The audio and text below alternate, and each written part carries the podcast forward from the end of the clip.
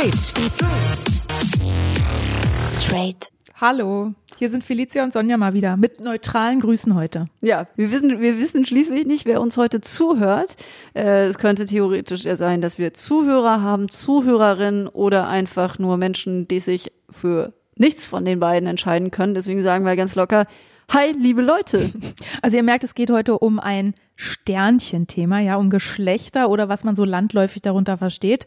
Im Biologieunterricht haben wir gelernt, es gibt zwei Geschlechter, einmal Mann und einmal Frau. Heute wissen äh, Biologen aber längst, das stimmt so nicht. Es gibt viel, viel mehr Geschlechter. Ja, und seit dem 1. Januar 2019 gilt in Deutschland deshalb das neue Personenstandsgesetz. Jetzt unterscheidet der Staat auch zwischen männlich, weiblich und dem sogenannten dritten Geschlecht. Das hat den Namen Weißt du es, Cobby? Divers. Genau, divers. Frei nach dem Motto He, She, Me, Free. Das ist ein tolles Stück an der Schaubühne in Berlin, was man sich unbedingt mal angucken sollte und vor allen Dingen auch unbedingt unseren Podcast hören mit äh, Schauspielerin Eva Meckbach, die damit von der Partie ist, spricht in unserer Folge Nummer zwei über das Stück aber auch über sich. Und da geht es natürlich um Geschlechterrollen, aber da, da kam auch die Frage auf, ist divers jetzt wirklich auch ein cooler Name, ja? Ähm, also weil ich weiß nicht, wenn ich mich jetzt weder als Mann noch als Frau identifizieren würde oder wenn ich einfach im falschen Körper geboren wäre, ob ich mich dann gerne zu der Kategorie ferner liefen quasi zählen lassen würde, also zu divers. Es kann ja irgendwas sein. Das ist richtig. Ich habe äh, neulich oder eigentlich gerade aktuell im Interview im Der Spiegel Ausgabe Nummer vier, wenn wir schon hier ähm, so hochtrabende Magazine zitieren wollen. Da bin ich kleben geblieben, weil da gab es ein Interview mit dem Münchner Kinderpsychiater Alexander Korte, der über Transgender-Menschen sprach, also Menschen, die unter die Rubrik divers fallen, weil sie nämlich sich nicht mit dem Geschlecht identifizieren, das ihnen per Geburt zugewiesen wurde. Mhm. Und dieser Arzt, der Herr Korte, der behandelt seit 2004 Kinder und Jugendliche und sagt, dass im Moment ein enormer Zulauf von eben Kindern und Jugendlichen ist, die ihr Geschlecht wechseln wollen. Mhm. Vor allem in den letzten fünf Jahren gab es da einen super Anstieg. Er nennt das Dynamisierung und er gibt als eine der Gründe an Zeitgeistphänomen. Also, dass das ganze Transgender-Thema derzeit super gehypt werden würde, vor allem über die sozialen Medien, also über äh, Instagram-Accounts oder YouTube-Kanäle mhm. oder auch durch so Sendungen wie Germany's Next Top Model. Aber das ist ja eine gewagte These, oder? Also es klingt, es, es, klingt ja so nach, es ist eine Mode und Mode ist ja wiederum dann vergänglich. Ähm, und deshalb ist unser Thema heute Gender-Debatte, alles nur ein Hype. Fragezeichen. Und wir haben in unserem Podcast zu Geschlechterrollen und äh, sexuelle Orientierung ja zum Beispiel schon mal angefangen, das Thema anzureißen. In Folge 13 bei Audible, da haben wir zum Beispiel mit einer schwulen Frau gesprochen. Stimmt, weißt das haben wir auch schon hinter uns gebracht. Ich, ich kann es jetzt gar nicht wiedergeben, es ist so kompliziert, aber da haben wir gelernt, eine schwule Frau. Alles geht, nichts muss. Ja, da war ich auch danach so ein bisschen gaga. Und heute, weil uns dieses Thema so flasht, ja, legen wir noch mal ein bisschen nach. Im Mittelpunkt heute steht eine oder ein Transgender-Activist. Am besten sagt man so, englisch neutral. Wir sprechen mit Rain Duff in New York City. Rain Duff ist dort zu Hause in New York City. Wir sitzen hier in meiner Küche in, in Berlin City. Ist genauso glamourös. Ja, ist natürlich mega glamourös. Naja, komm mal, Berlin, New York. York. Ja.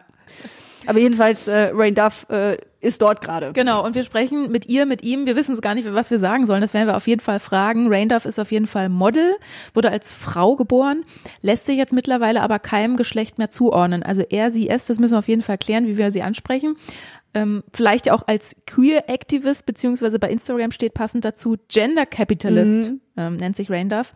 Rainduff doesn't conform to man's or women's body standards. Rainduff ist ein Model, das also als Frau und Mann gebucht wird und heute in unserer Sendung.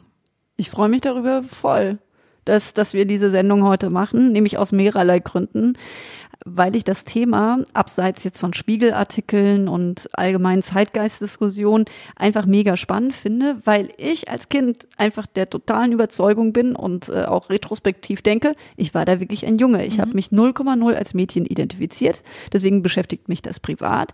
Aber es ist eben auch so, dass ich jetzt gerade in der Arbeit mit Straight auch immer wieder ähm, so, so Verwirrungen habe. Ne? Was bedeutet eigentlich das Geschlechtsverständnis mit der Identität in Bezug auf sexuelle Orientierung? Ne? Also wie bedingt sich das mhm. irgendwie Geschlecht und sexuelle Orientierung?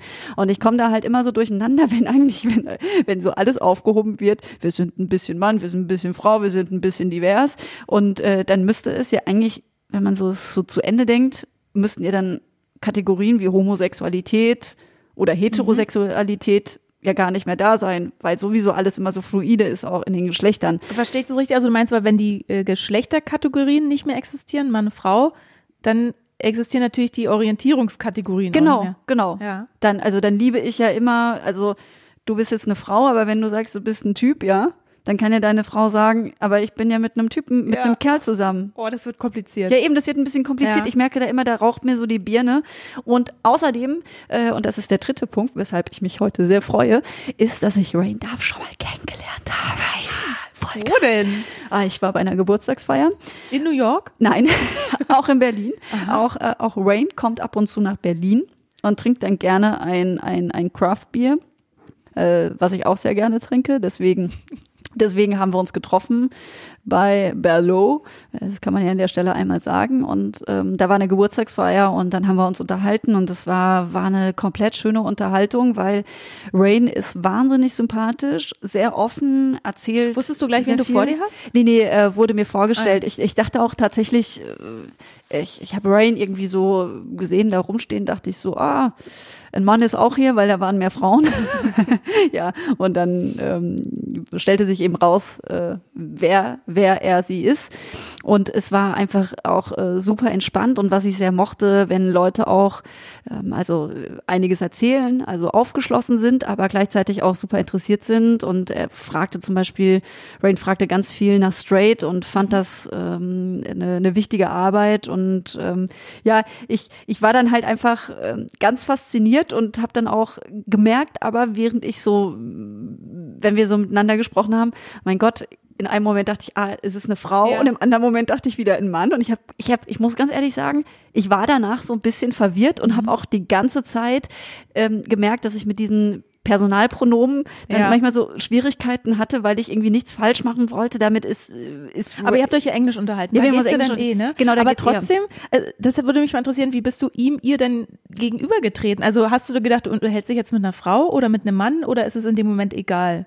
Äh, also weil man probiert es doch automatisch irgendwie. Genau, aber man versucht die ganze Zeit, das Gehirn macht es ja. permanent, geht, geht damit äh, nach vorne und äh, auch wenn du dich unterhältst, merkst du, wie sich so dieser Gedanke wieder dann ja. in dich reinbeißt und äh, dich dann fragt, mhm. Mann, Frau, was? Also, aber das ist total spannend, gerade bei Rain finde ich. Ähm, wenn man sich so Videos mit ihm, ihr anguckt, äh, auf YouTube oder irgendwie kleine Dokumentation oder wenn sie so auf Shows läuft, ähm, da, da habe ich dann immer so gedacht, ah ja, als Frau gefällt sie mir besser, so als Frau gestylt. Oder dann war wieder die nächste schon, nee, als Typ sieht sie total geil aus. Ich sag jetzt immer sie, keine Ahnung. Äh, verstehst du, was ich meine? Ja, ja, klar. Sie ist wirklich, oder er, sie ist gar nicht greifbar, sondern so äh, wandelbar.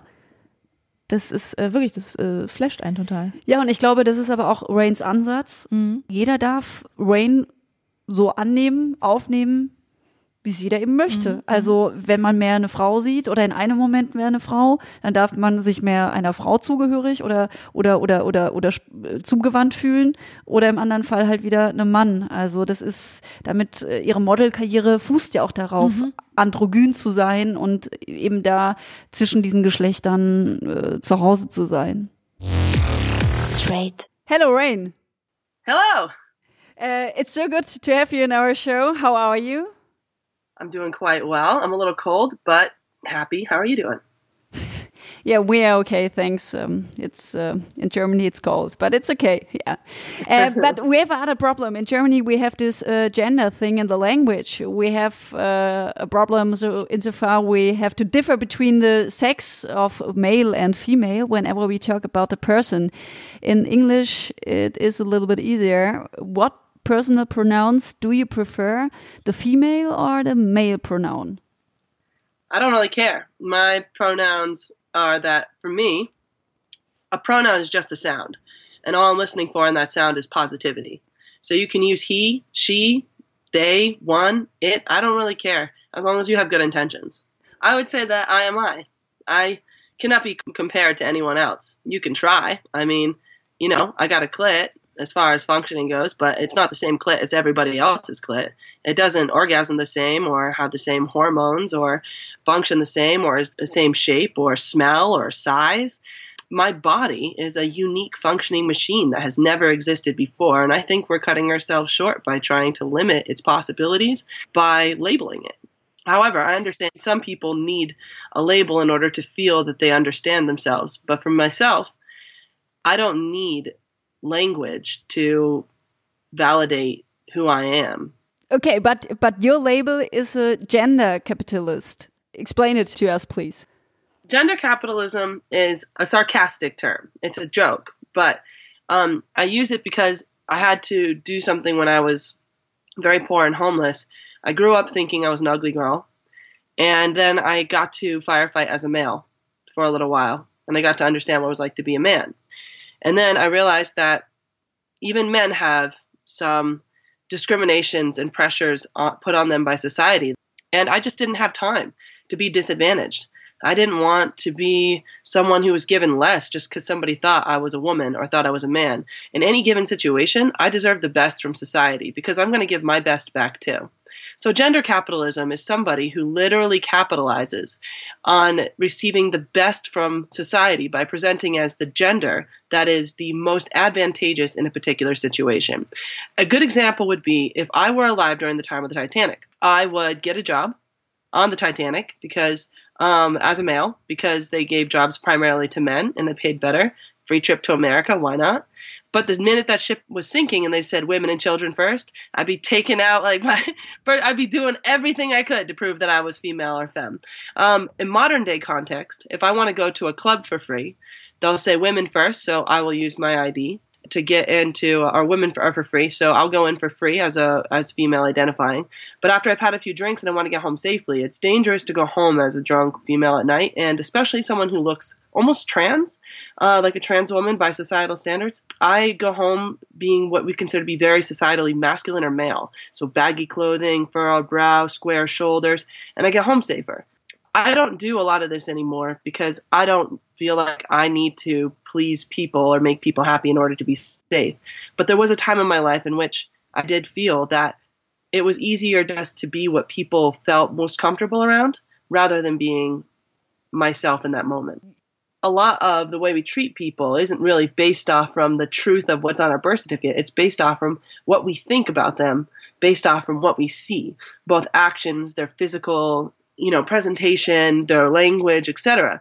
And firefighting, having the experience as a as a male, allowed me to realize that the whole system's rigged from birth, and that everybody's got some kind of obstacle in their life um, that they have to come up against, and it helped me be less of a judgmental person because I did used to feel like men have it made. You're taught as a woman, you know, growing up that men have it made, men call the shots, and that if you don't have a good man in your life, that you're worthless as a woman. And for me, I always felt felt that I was an ugly girl, and I wasn't really going to get the approval of many men. So I just decided maybe I wasn't a romance girl. Maybe I wasn't to get the guy next door. Maybe I was meant to survive the apocalypse and just be alone and just never have children.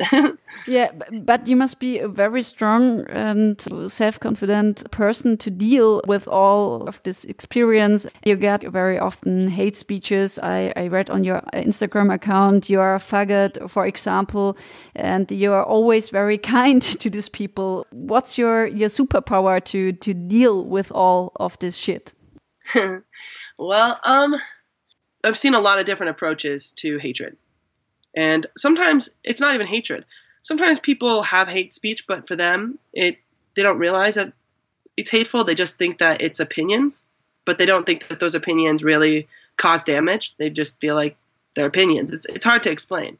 My father's a Trump supporter and a self-proclaimed redneck and a gun owner and a hardworking um, blue collar American man. And I had to like go through a lot of different types of hate and look at how people responded to the different types of people that tackled them. And sometimes people responded positively and changed the way that they were when people got in their face and said, fuck you, I'm not a fucking faggot, you respect me, like, I'm a fucking homosexual, and like, use the word appropriately, stop slurring on, like, fuck off, you know? And like, sometimes people do, like, pe- sometimes people really do respond positively to that whole entire I'll burn your fucking house down, back the fuck off. Like there's there's a, there are whole like uh, groups of people that do respond positively to the clapback. But what I've realized is that more often than not, and probably 90% of the time, when we end up being violent in the face of violence, it ends up giving the people who are on the violent side justification for their violence. Because they they can suddenly say, I'm not just um, offending people, I'm defending myself. Look at these people. They're irrational, they are violent, they are unintelligible. They are just unpredictable. Look at them burning things down, saying slurs to me. They're no better than I am. And so my goal is to be solution oriented. I know it's hard to think of like true equality, and I don't think a lot of people really want true equality. True equality means you have to be able to look your oppressor in the eye, a person who hated you, a person who hates you maybe even right now, a person who may spit on you or not want you to live the life that you love. And you have to say to them, I want us to have equal beginnings, an equal shot. I want you to have something equal to me, equal. And a, a, lot of times we don't want to do that. A lot of times we're like, fuck you, you hurt our feelings, back of the line, get to the back of the line, right? And not everybody has the capacity to like sit down and and that's not a weakness. Everyone's got their own form of activism, but for me, um, one thing that I can give back and one of my strengths is that I can, especially as somebody who can present as a cis white male, and not that cis white men are all of the oppressors, but they're one of the major groups of oppressors that people identify. I, I have the privilege to be able to sit down and have a conversation with these people in a non threatening manner. I just try to be exactly what I want us to eventually be. I, I decide that I'm not going to wait for world peace to come. I'm not going to wait for someone to save us. I'm not going to wait until everybody else is like living up to this standard. I'm going to fucking just do it myself right now, right here. I'm going to be exactly what I want society to be. If they want to come along with me, that's cool. If not, then even if that person doesn't respond positively to my positivity back towards them or the humor, because usually I, I respond to hate with humor. I still go to bed pretty happy knowing that I invited that person out to lunch, dinner, that I'm that I'm still in a positive standing. It makes me feel good as a person. Oftentimes it, it disarms a lot of these people and they end up coming around in a really amazing way. It works, so I just keep doing it a little switch to other topic because our time is running. uh, a German doctor, an expert of uh, for transgender in Munich, says much more people are approaching him uh, for surgery or pills because they are unhappy with their gender. Um, what is your opinion on that? I think that number one, it's great whenever people say, "Hey, I want to be myself, and I have the right to be myself, however I feel that is. I don't know. I'm a big fan of free, that freedom, that self-expression, expressive freedom, as long as you're not harming another individual. I respect people's gender pronouns and gender labels and gender perspectives. Um, once again, as a person who's traveled a lot, I know that what it means to be female identifying in like New York City is very different than in like northern Russia is very different than in Ghana is very different than in like China. There's just different it's just a different energy and different everything. So um, I'm not a huge fan of feeling like we have to be a particular gender label. Um, I don't like that we get um, identified as a particular gender at birth. I think that we should just be given like a part, an auto parts mechanics type book to our, um, you know, manual to our body. And it just like breaks mm-hmm. it down for us so we know how our body functions as a machine and not necessarily like homogeneously as like a sex. Um, I think it would be a lot better. Um, but I think it's great. I think um, as long as as long as nobody is forcing their ideals on another individual, I think that's that's the most important part. That everyone allows another being to be free as long as that person's um, freedom doesn't encroach on another person's freedom. So I mean, like if people feel like they're not able to be free to be the person that they are and the person that they want to be as a person who's not harming another person, then fuck it, rage on, get out of their way. Yeah, one of the, explanations of the doctor is that we have a zeitgeist uh, to be transgender and more a trend. To be honest, I will say what is trending right now is the fact that we're realizing that there's not just two gender expressions, and that there's not just two gender roles in life, you know, the male and the female role, that we as beings can be however we want to be, dress however we want to, wear whatever we want to, and move our body in whatever mechanical fashion that we want to. Um, our voice can be whatever octave we want it to be. We want to wear our heels, we'll wear them. You know, if we want he or she pronouns, just the sound he or she, you know, that respect, that that history that comes with the sound, then we'll have it. And I think what's trending now is not being trans. What's trending now is exploring the possibilities of who we are. And it's confusing because we don't quite have all the language that we need for people to truly communicate to each other what their identity is. So there is a there is a lot of chaos right now and there is a lot of frustration and a lot of people who um I think that what's also kind of like trending is this feeling that we are part of a fight. It makes people feel good that they're fighting for something. It makes them feel strong and a purpose. So like right now we're we're just like we're fighting a fight and we're being very very loud but we're also figuring it out as we go along so the lines are a little bit crazy and blurred but they're beautiful and they're righteous and as long as like i said we're not encroaching on anyone else's freedom to be i think it's amazing being trans is not a trend i will say it's not it, it just is a thing that you are or you're not however i do think that as we have this kind of renaissance and revolution of being able to self explore and identify how we want to. I do think that, of course, you're always going to get some people who are trying to figure themselves out and do wonder, oh, I, I like pink. Um, you know, people, especially who are in like conservative communities, they might say, oh, I like pink or I like wearing dresses. Does that make me trans? Um, and that doesn't necessarily make you trans. It might be that you are a person who identifies as you and you might identify as male and you still like to wear dresses.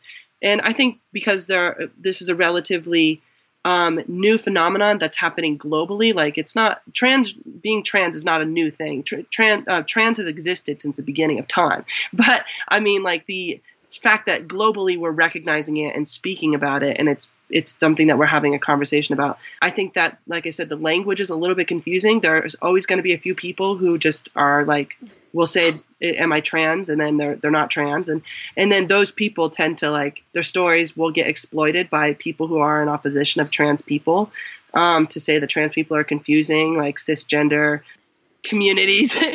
But I don't know. I think we're I think we're fine. This is just all part of figuring it out. Sometimes you just got to throw a bunch of chaos at the wall, see what sticks, have the conversations. It's messy, it's weird, and then after that, we all get ice cream and we're fine. But I, I always have the fight in me. There are no gender borders. Then there actually is no difference between homosexuality and heterosexuality anymore. You have no orientation orientation can be a lot of different things because your orientation can be a sex or it can be a gender, right?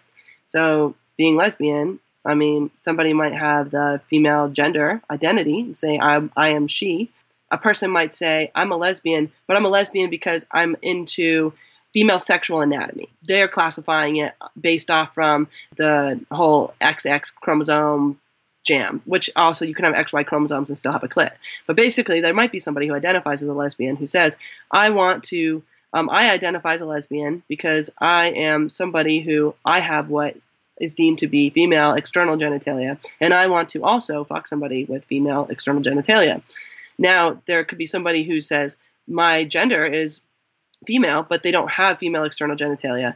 And it can get really confusing because that can that for the tra- in the trans world, especially people who are pre-op, um, that is a really difficult conversation to have is sexual preferences. And it's something that we're learning to have as a community but it is messy. It creates some space where there are TERFs um, people who are very trans exclusive not necessarily even just sexually just i mean all over the board and also creates an aggression on the on on the side of trans individuals who are pre-op who are like, you are a, not an accepting lesbian if you don't want to fuck me because I haven't had bottom surgery. that's a hard conversation. But people have the right to define what they want to have sex with and who they want to have sex with um, in their life, like uh, mecha- mechanics. I mean, you're, you're everyone's allowed to have sexual preferences. It's just the way you have the conversation is really important. Um, I personally am a weird person to ask this question. I respect everyone's journey. I think that everyone's perception is reality. What you think is your truth, and I'm going to respect your truth as long as it's not getting in the way of anyone else's truth. But like, you do your thing personally in my world, my perspective, and this is not the true perspective of the world. This is this is my perspective for my world. I respect everyone's thing. I address people as they see fit. I treat people with the mannerisms and the the social motions that go with a particular gender identity um, in a particular community. For instance, I might wear a headscarf if I'm asked to. In a particular, I was just in Turkey and asked to wear a headscarf because of my identity, and I, I respected that culture. I will say, like, I don't believe in gender, and I don't believe in sex. Okay. I believe in mechanical functions of beings. I believe that energy, like um, all energy, is infinite. I believe that there's no way to feel like a woman. I believe there's no way to feel like a man. I think that you just feel like you, and that it is so terrifying that we are so vastly unique that we're constantly trying to make sense of it all. Why are we here? What are we? Do we have a purpose? Do we have a reason? Is everything that we're doing right? And by having particular identities and roles in our life, it's something that we can do every day that just makes sense. It feels right. It's in place. It's locked and loaded. It's there. I I don't really feel the need personally to have those things. And I, I can very much easily defend why, even medically, which most people will say, well, medically, you need to have like your, your sex. And I'm like, no, you don't. I've talked to several doctors, and many people will say, actually, in this age, in um, time in, in, humanity, when we can store vast amounts of information, it actually, um, and especially as language is changing, because male and female don't mean the same thing as they used to.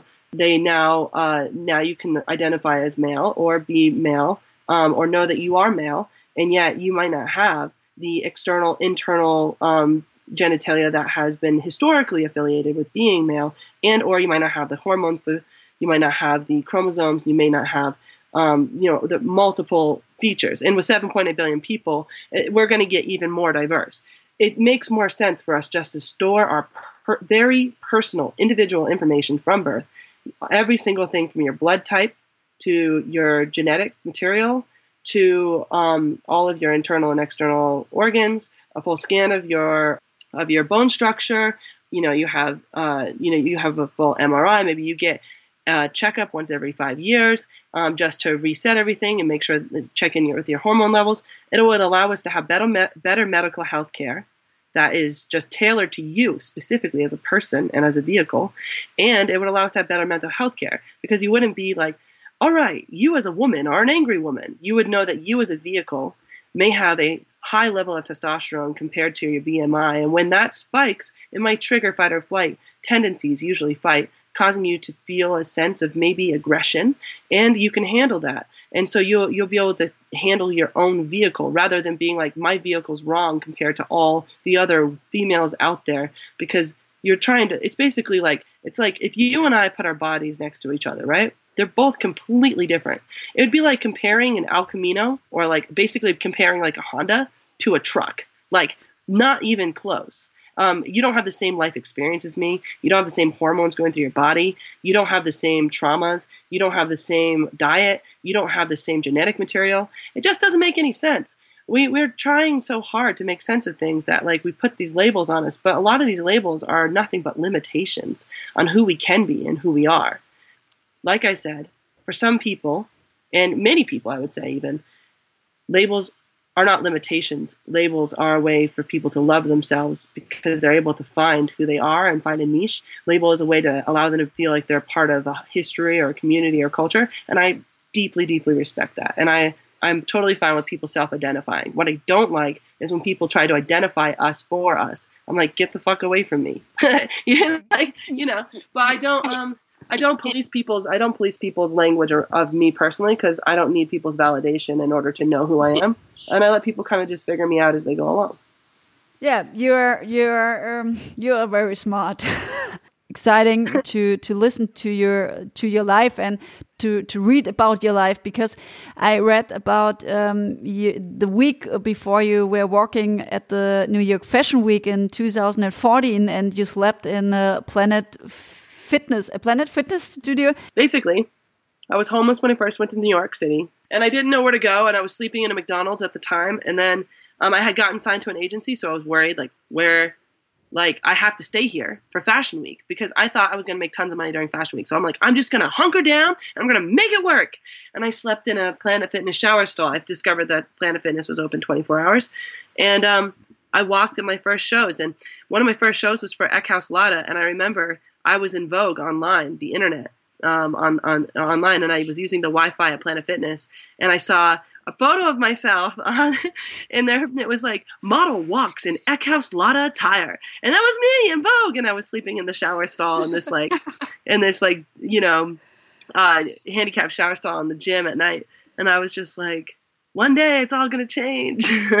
yeah, in 2019, uh, today you are part of this uh, hip super society. Um, you earn good money, I think, and and you date the actress Rose McGowan. And um, yeah, uh, would you ever have imagined uh, your life could change so massively? I definitely have moments where I'm like, oh my gosh, like I'm every like uh the Super Bowl just happened in the U.S and I invited over my friends, and I really didn't think I had so many. and then all these people show up in my little tiny flat, but it was a flat that I had like, and it doesn't have any cockroaches in it. The first place I had in New York had so many cockroaches; it was horrible. And all these people show up. There was like barely any space. We're all eating. I was able to provide food and drinks for all my friends, and they were all just so diverse from like different places in life and just different backgrounds and just it was just like this giant rainbow of humans. And i just like um i i, I don't know like it was just incredible. And um i'm right now i'm in colorado and i'm going and i'm doing all my college talks so it's springtime i go and talk at these schools. I mean last night i was in front of like 200 people who flew me out to another state. And i was just talking to them. And and the fact is like four and a half, five years ago, nobody cared who I was. That that's the thing. It's like literally no one cared. In fact, they were almost inconvenienced by the fact that I existed. Like if the if the person at Planet Fitness discovered I was sleeping in that shower stall, they would have called the police. I would have been out on the street, and they would have been like, "The nerve of that person! How dare they?" You know, I would have been an uh, an annoying weight, um, a burden, and now people want to talk to me. They want to hang out, be my friend. They want to come over for dinner. They like I when I talk, people listen instead of kind of trying to avoid eye contact. I mean, it's incredible. I mean, I, I don't know. Like, and the only reason I have this ability, the only reason I have this is like, number one, I, I stuck, I, I knew what I wanted and I stayed and I, I was stupid. I did stupid things to stay where I was. And I went through a lot of really, really below human living like style type lifestyle type advent escapades. But number two, my life was really shitty until an article came out in BuzzFeed called 12 Reasons Why Rain Dove is the Androgynous Model of Your Dreams. And that article came out by accident, complete fluke. I met just a human who was just like, I'm going to put something up for you. And I just didn't I was like so broke and so homeless and so I smelled like bo and sweat and just I was gross. And then when the article came out, I went from having like, you know, 50 to 150 somewhere on there on Instagram followers to having like 10,000 overnight and then 15,000. And then now I have 312,000 followers.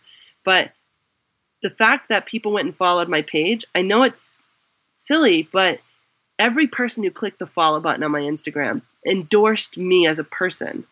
They didn't know that they were doing it, but what they were doing was saying that I'm worth something. I'm worth at least listening to or taking a look at. And by doing that, companies did start listening and they did start taking a look. And because of that, I have everything that I have. I wouldn't have it if it wasn't for everyone else. Like I can't be like, well, Rain, it's all you. Look how cool you are. It's it's the only reason I have everything that I have, especially looking the way that I do, very unconventional, is because society stepped up and showed up and they raised me up. Society, people who would ne- who I've never met before, people who I'll probably never meet, showed up for me. So that's why I've dedicated my life to showing up for them every day that I can in every way that I can. The people who bullied me growing up, who pushed me to the side and forced me to be alone, forced me to question myself at a very early age, who would come into school wearing brand new clothing and make fun of the fact that like my stuff had holes and smelled like pigs. I mean, those people were the most helpful people in my life.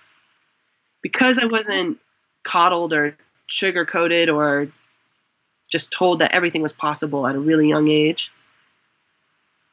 I learned when there was very little consequence that I was going to have to do it on my own. And when I've dug my heels in the hardest for any project that I've done, for any pursuit that I've ever had, it's been because I know that I survived them, and many people would have maybe committed suicide from bullying or from those kinds of experiences. But I know I survived them, and I knew that like I could survive this. And I'm I don't wait for people to discover me. I don't wait for someone to hit me up an email and say, Rain, you're just the person we need. No, I discover myself. I'm constantly working on my own projects and I bring my friends with me. We work together. And when my friends need me to show up, I show up for them and they show up for me and we show up for each other. And you just always have to put a little bit of something that is more than just yourself into every project.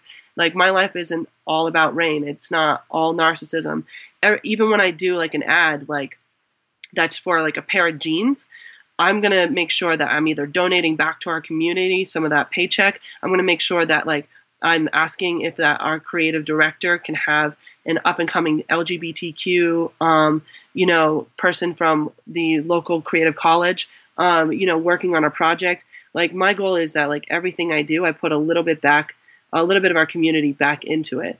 And because of that, I think that's where some of my successes come from. Is like it's not it's not all me it's it's us like this is just us it's just what happens when we work together when we're just like with each other you are you i am i and it's that simple thank you rain. Thank you thank you thank you so much. And uh, have a good time in colorado and yeah see you soon and thank you. I'll see you soon. Bye. Boah, was für eine spannende Person, oder? Raindorf. Kom komplett. Mein Gott. Also androgynes Model aus New York lebt komplett ihr eigenes Ding. Und äh, wenn ihr mehr erfahren wollt, folgt Raindorf einfach auf Instagram.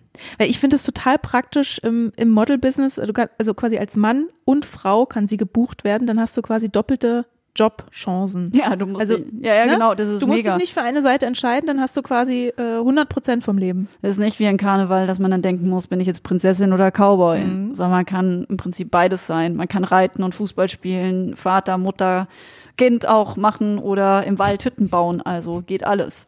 Da, also da ist es eigentlich wieder, was wir am Anfang auch gesagt haben, alles geht nichts muss, ne? Genau. Beziehungsweise im Wald Hütten bauen, ähm, das könntest du trotzdem mir überlassen. Ich bin da handwerklich, glaube ich, ein bisschen begabter als du. Stimmt, stimmt. Ähm, du baust Teiche, gräbst einen ganzen Garten um und machst auch noch Schrankkonstruktionen, äh, dass ich hier umkippe, wenn ich bei euch reinkomme. Das ist richtig. Ja. ja. ja. Danke. Aber du mochtest trotzdem früher lieber rosa. Wie kommst du denn darauf? Hast du nicht mehr gesagt, dass du gerne geritten bist und so ein ja, bisschen Mädchen-Mädchen warst? Ja, ich bin gerne geritten, aber ich hatte keine rosa Reithose an oder so. Ja, wir haben doch da schon mal drüber gesprochen. In der Folge mit Eva Meckbach. Da hast du dich als Mädchen geoutet. Ja, ich bin ja auch ein Mädchen. Also ich die harte, Frau, der harte Typ war. Ja, gut. Okay, gut. Über Farben sprechen wir ja. dann andermal. Und mehr Gender-Debatte hört ihr im Podcast natürlich mit Schauspielerin Eva Meckbach. Das war Straight Talking Folge 2. Da könnt ihr auch nochmal reinhören, wenn ihr wollt. Und wir würden uns natürlich auch freuen, wenn ihr uns ähm, unterstützen möchtet. Dann guckt mal auf unserer Seite bei Steady vorbei. Es ist eine komplizierte Adresse. Wir würden uns dennoch freuen, wenn ihr euch das merkt. steadyhq.com Straight slash, slash straight. Und alles ist auch nochmal nachzulesen auf www.straight-universe.com. Boah, so viele Infos. Ja, so viele Infos. Diese Deswegen, Sendung wurde jetzt. Ihnen präsentiert es reicht, von es rosa Cowboy-Pferden. Äh, ja. Und von einer äh, Blumenkohlsuppe, die wir übrigens nebenbei inkognito gegessen haben. Hat man gehört, haben. dass mein Magen immer so ein bisschen. Was hast du noch reingemacht? War die noch gut? Hast du Probleme mit dem Magen? Mein Gedärm hat immer so Geräusche Ah, gemacht okay. während der Gut, Aufnahme. also jetzt Gut. machen wir aus. Ja. Tschüss. Straight. Straight.